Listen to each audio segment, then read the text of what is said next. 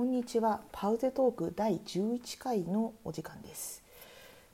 引き続き台風が迫るドイツの自宅からお届けしております。今回は一時帰国のメリットデメリットということでお話をしたいと思います。そうなんです、えーと、今回2年間の予定で在外研究期間を取らせていただいているんですけれどもいろいろと事情がありまして3ヶ月か4ヶ月に1回日本に戻るということで計画をしています。まあ、いろいろな事情というのはですねえーとまあ、あの千葉大の学内の事情であるとかあるいは研究所の必要性というのもあるんですけれどもそうすると,、えーと、2年間行きっぱなしの在外研究機関あるいは1年間行きっぱなしの留学等に比べてどんなメリットやデメリットがあるのかということを体験談ベースでお話をしたいと思います。では始めていきたいと思います。ではメリットからですねまず言ってみたいんですけれども今回、まあ、第1ターンということで10月に10月1日に、えーと、ドイツに来て12月の20日頃に戻りました一旦ね。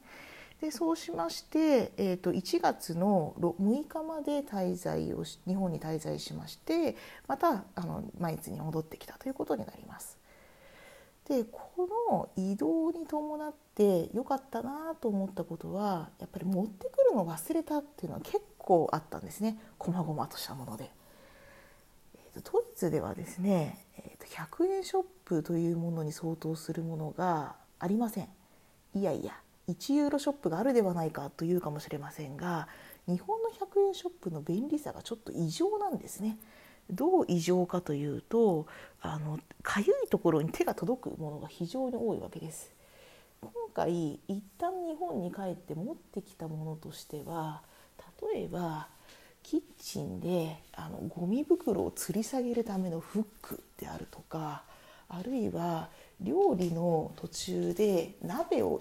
一回置くためのものとかですねそういうなんか名前がなかなかついていない便利グッズが日本には100円ショップでも買えるしそういうグッズを売ってるお店も結構いっぱいあると。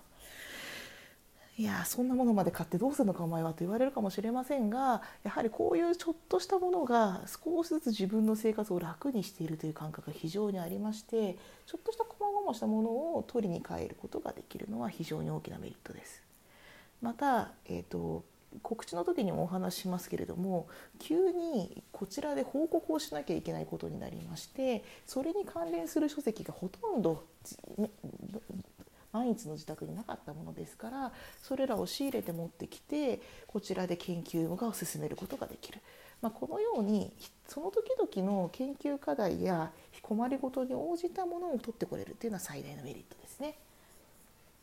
またもう一つのメリットとして気候の違いによる不調がリセットされたというのがあります。やはりドイツの冬は厳しいです。どう厳しいかって太陽が出ないんです。太陽が出ないということは気分もめいるし本当にまあなんか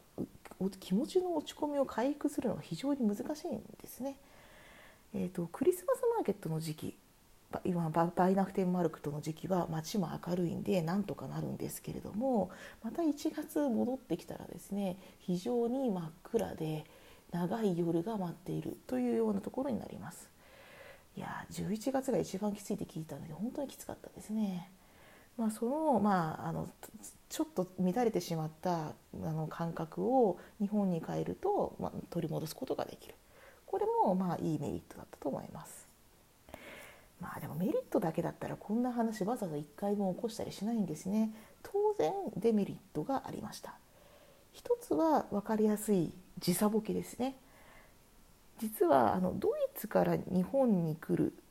あ逆ですね、えっと、日本からドイツに行くのはそんなに時差ボケしんどくないんですよ。最初の1日がめちゃくちゃ長くなるだけで、まあ、ちょっとした徹夜した後ぐらいになるだけですのでこれはそんなにしんどくない。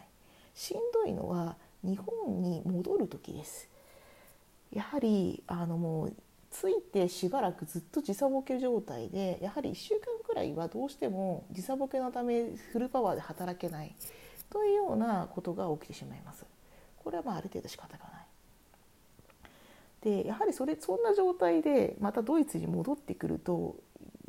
やっぱりもうまたちょっときついということがありましてましてやドイツの冬のその日の短さというのにまた直面することになったのでやっぱり今回は戻ってきた時もきつかったということがありましたね。でももっと辛かったのはもう一つのボケなんですそれが語学ボケとでも言っておきましょうか。えーと、喋る言葉についても書き言葉についても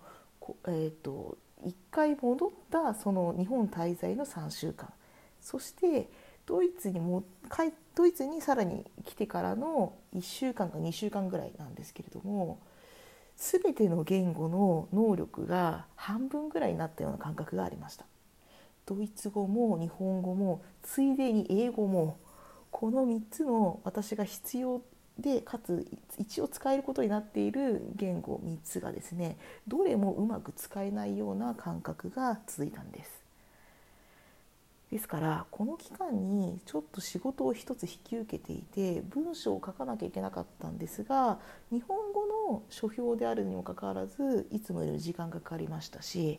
またあのドイツ語で書かなきゃいけない文章もなかなか書けずそして英語で参加した国際会議も結構しんどかったという、まあ、ちょっと大変しんお辛い状況になってしまったということがありました。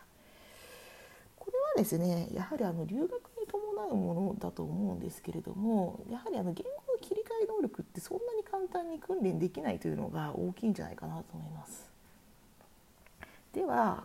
どうしたのかということなんですけれども簡単に言えば時差ボケに対しては一応対策を試みてみましたそれがタイマー付きのライトをうまく使うという光目覚ましですね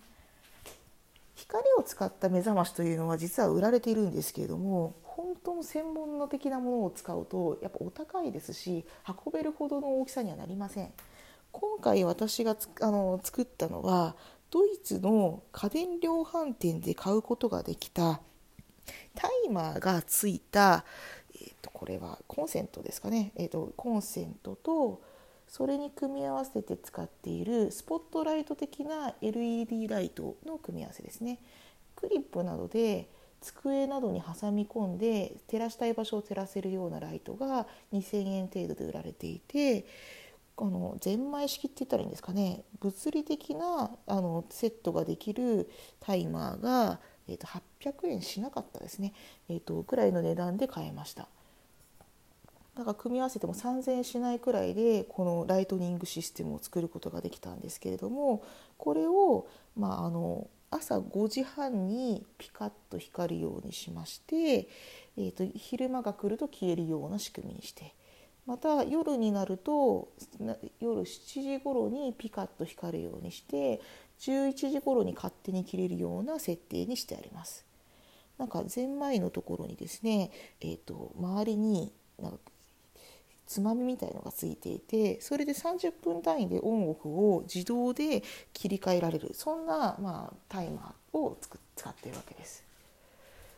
でこれのいいところはですね勝手についたり消えたりするので、えーと自分の体調のリズムをそれに合わせて作り上げることができる。ということですね。本当に朝ピカッと光るんですよ。それだけでパッと目が覚めるん。もちろん組み合わせて今まで通りの目覚まし私は、えっと、アップルウォッチを使っているのでアップルウォッチで震えるようにしてるんですけれどももう組み合わせるんですがその少し前に光るようにしておくとアップルウォッチの震えで気づいて起きるかその前に起きるかぐらいにすんなりと目を覚ますことができます。特にこれドイツみたいなですね、えーと、緯度の高いところで冬の夜が長い時には非常に有効です。朝8時ぐらいまで外明るくならないのでそうでもしないと起きられないんですよね。でこの光目覚ましはなかなか良かったなということですね。じゃあもう一つ語学ボケにはどう対応したらいいのか。むしろこの件については皆さんにいろいろとアドバイスをもらえたら嬉しいです。どうしたらいいんですかね。次回試してみようかなと思っているのが音読を増やすという方法ですね特に、えーと、日本語をしゃべる機会を増やさないと日本語の能力が戻ってこないということでこの実はパズトークやってるんですけれどもやはりあの口が動かなくなると忘れちゃうんですよね。やっぱりあのツイッターとかで皆さんを見ていて読んではいるんですけども口が動かないと日本語喋れなくなっちゃうんです。でそれと同じでドイツ語に関してももうちょっと音読を増やしてこの語学ボケが発生しないように努めてみたいと思っています。これがうまくいくかどうかの結果についてはおそらく4月の中旬ぐらいに更新されるであろうパウゼトークで結果をご報告したいと思います。いやそれにしても国際学会でですねなかなか英語やドイツ語の質問を作れなかったのは結構ショックというかですね、まあ、そもそも知らないと聞き取れないし聞き取れないと質問も作れないし質問を発言しようとしても語彙がわからないなってことになりますのでちょっとこの3言語の行き来や必要な語彙を実践的に増やしていくということについて今後どんどんチャレンジしてみたいと思います。もし皆さんに他にいい方法があるよというかですねそういう経験をお持ちの方がいらっしゃいましたら是非教えてください。ではあの今日のまとめに入ります。今日は一時帰国の前後にあった辛いことについてお話しました。いやいやメリットも話しましたけどねやっぱりこの語学向けが本当にしんどかったんですね。やはりあの知的生産をしなきゃいけないということであの来ているわけですから知的生産活動に直結するタイプのデメリットはなんとか軽減したいものです。光目覚ましはですねこれ本当に良かったのであの別に国際移動をしないですよという人もですね是非試してみてください日本だともうちょっとタイマーが高いかもしれないですけれども同じような機能を持っている物理式のタイマーあるいは電池式のタイマーは家電量販店の、えっとですねえっと、コンセントとかえー、とそういうま延長ケーブルとか売ってるエリアに大きめの家電量販店では売ってると思いますので是非探してみてください。告知です。3月の13日、14日にケルンでシンポジウムに参加します。えっと、これは専門のですね行政法特にあのデジタル化時代についての行政法というのを今テーマに研究をしているんですけれどもそれに関連したシンポジウムです。えっと、もし、えっと、ケルンにいるあるいはドイツ国内にいらっしゃる方がいたらですねある意味オフ会みたいなもんですので是非遊びに来てください。詳しくはケルン日本文化会館の日独文化会館のホームページでドイツ語版のプログラムを見ることができます。わからないよという人は Google 翻訳をかけると中身がわかりますので、まあ、うまく使ってください。それではではまた。